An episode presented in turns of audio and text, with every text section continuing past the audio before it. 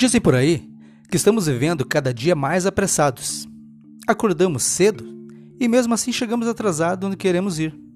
É tanta ligeireza, tudo rápido. Às vezes nem se damos conta do dia em que estamos vivendo. Segunda, terça, quarta. É dia 15, 20 ou 30? Setembro, outubro ou novembro?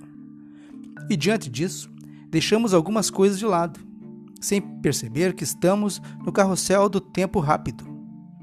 Vamos procurar ficar atentos para não acordar ano que vem pensando que ainda estamos em 2020. E seguimos.